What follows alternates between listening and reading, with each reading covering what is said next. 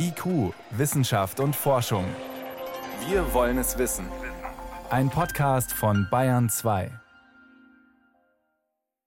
Peter, kannst du erst mal sagen, wie sieht dieser digitale Impfpass denn aus? Was kann man sich darunter vorstellen? Für mich, der ich dann geimpft sein werde, hoffentlich, der sieht hier so aus wie ein Stück Papier oder wie ein Stück Plastik. Das heißt, das ist ein QR-Code, der ist dann ausgedruckt oder ich bekomme ihn als Datei für mein Smartphone. Und der digitale Impfausweis besteht allerdings so gesehen nicht nur aus dem QR-Code, sondern darüber hinaus noch aus einem Impfdatensatz, der wird im Impfzentrum angelegt, und aus einer Prüfsumme. Das ist so eine Art Sicherheitssumme, die aus dem Impfdatensatz berechnet wird. Und was passiert mit dem QR-Code? Ja, in dem sind alle impfrelevanten Daten enthalten, also Name, Vorname, Geburtsdatum, Passnummer, Datum der Impfung, impfende Stelle und so weiter. Und zusätzlich zu diesem QR-Code wird eben eine Prüfsumme an eine Digitalgenossenschaft, die nennt sich KOF Digital, übermittelt.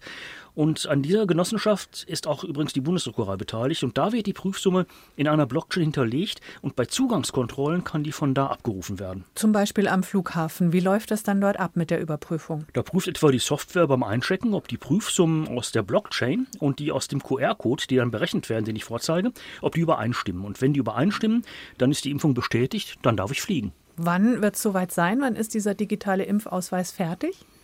Also eigentlich soll der in acht Wochen verfügbar sein. Bisher wird er übrigens schon in zwei Landkreisen eingesetzt, im Landkreis Altötting und in Baden-Württemberg im Zollern-Albkreis. Allerdings muss man sehen, in die Impfzentren und auch in die Arztpraxen, da muss noch eine Software geliefert werden, die ja den eigentlichen Impfnachweis als QR-Code, das sind dann diese Würfelcodes, erstellt.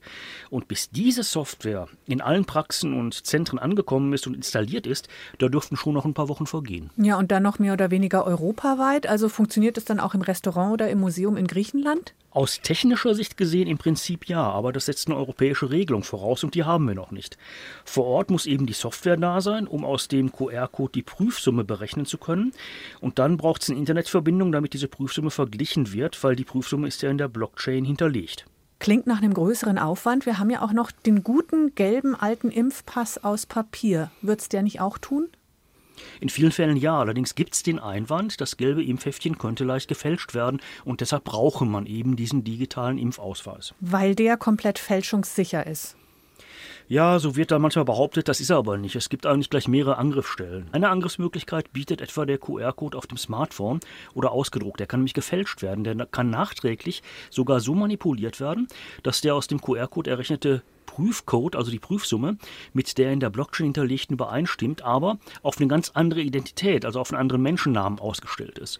Das ist auch schon passiert und das ist tatsächlich nachvollzogen worden. Und es gibt eine zweite Angriffsmöglichkeit, das Generieren nämlich von QR-Code und Prüfsumme im Impfzentrum. Da kann die Software manipuliert werden, sodass die dann manipulierte QR-Codes erstellt, falsche Prüfsummen an die Blockchain übermittelt. Und das geht sogar per digitalem Angriff aus der Ferne übers Netz. Also unabhängig davon, ob es überhaupt Vorteile für Geimpfte geben kann und ob wir überhaupt schnell genug alle geimpft werden, das alles klingt jetzt noch nicht nach einer perfekten Lösung.